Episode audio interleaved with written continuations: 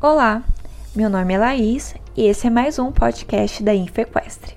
Hoje iremos abordar sobre o exame ginecológico em éguas. A necessidade do exame ginecológico está associada principalmente com a avaliação do empenho reprodutivo.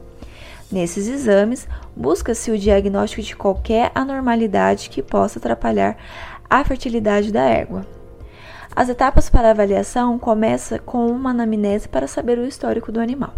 Após, faz o exame externo da região perianal e conformação vulvar. Depois disso, realiza-se a palpação transretal para avaliação das estruturas internas, como cérvix, útero e ovários. Em conjunto, a palpação é realizada também a ultrassonografia com a mesma finalidade de avaliação. O exame vaginal é feito com um espéculo estéreo. Serve para enxergar a parte interna e avaliar cor e tônus das estruturas. A aparência está relacionada com o ciclo estral, possíveis infecções ou outras anormalidades.